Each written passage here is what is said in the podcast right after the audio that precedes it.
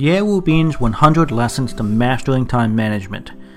Lesson 39. From a simple jogger to a marathon runner. Hello everyone, my name is Ye Wubin from Yishoneng. I am so happy to be with you now at 6 a.m. on the Ximalaya app. For those of you who have been following my lessons, welcome back. And if you're new here, welcome aboard. I am so happy to have you with us. Time is man's scarcest resource. Once it's used, it can never be regained. So if you're not using your time effectively, or if the time you are spending is only getting you further away from your dreams in life, then stay with me. Listen a while, and I'm confident I can help open your eyes to a new path that will get you closer to your dreams. I want to remind you there are 100 lessons in this album, and every lesson lasts about 6 minutes. It is updated at 6 a.m. New York City time each morning. In today's lecture, we will continue to talk about how I have integrated various time management concepts into my daily life. Many of my friends have heard of marathons, but few have dared to attempt them. Do you remember in a previous lesson how I said we must fall in love with our bodies? Today, we will not talk about the importance of movement, but rather incorporate movement into our daily life. To do this, integrate several of the time management skills together. First, we need to establish a long term and ambitious goal. Then, we must start small by breaking the task down into small and achievable chunks. We all understand this is how to do this. Instead, let's discuss how we should deal with the numerous challenges and setbacks that come with training for this marathon. I will share my personal story with you to help explain this. You see, I used to be a poor athlete. At college, I failed the 1500 meter run test. I even failed the makeup exam. I was only able to pass with the help of many people. I was so inept and disgusted with my ability to run that I vowed I would never run again. Over the years, I kept true to my word. Even though I organized a few walks, I never ran. So why did I decide to finally begin running after all, after all those years? The reason is this I needed a challenge. I needed an ambitious goal. At the same time, I had an idea. I wanted to make running automatic in my life, just like brushing teeth or breathing. At first, I had this great desire to do this, but no actual willpower to start. Until one day, I finally took the first step. I wrote my goal down in my OmniFocus. I would run a marathon in the next three years. We often say that standing at the starting line, looking out towards the goal, that the distance will seem impossible to achieve. But looking back from the finish line, we will be surprised at how much shorter it was in reality. A year after I set my goal, I was completely out of breath after running only 500 meters. I was frustrated, but I urged myself to continue training. I decided my willpower would be stronger than my desire to quit. But despite my willpower and spirit, my brain could not ignore the simple fact. I was not making any progress with my running. Then one day I shared my running data to my circle of friends, a time in Yishoneng.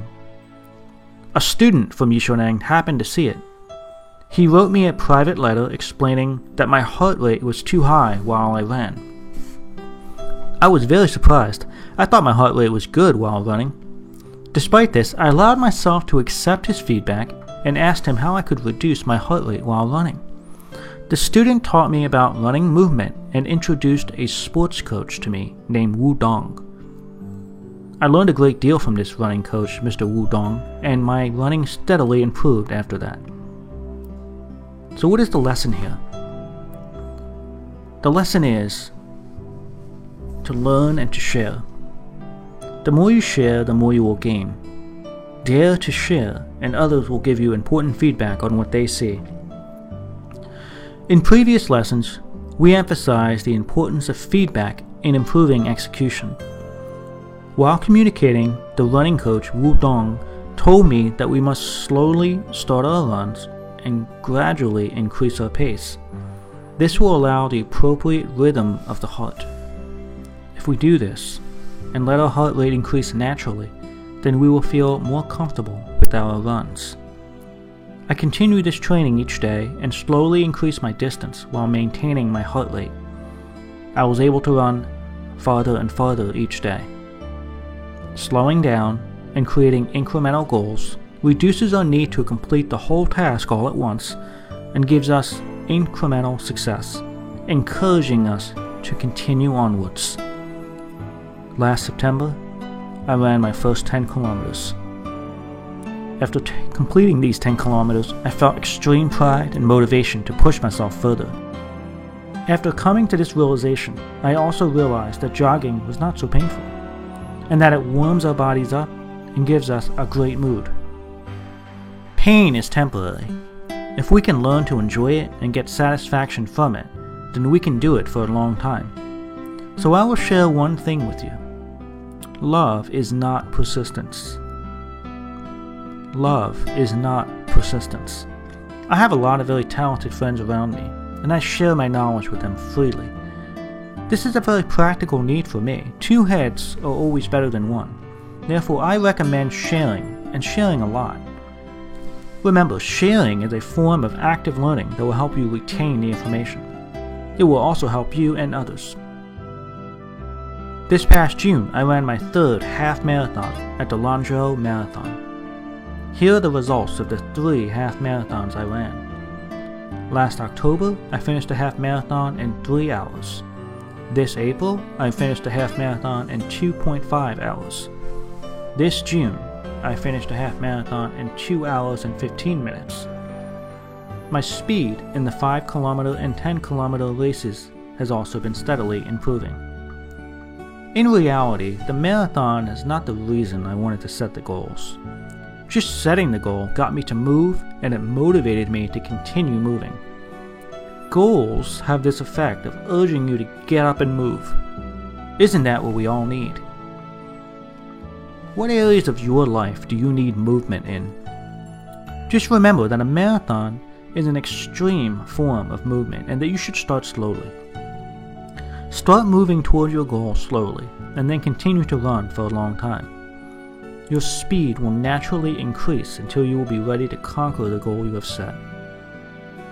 These audio lessons are translated by Yishunang's partner, Cece, and then recorded by her husband, Justin. I wish you great success today. See you tomorrow.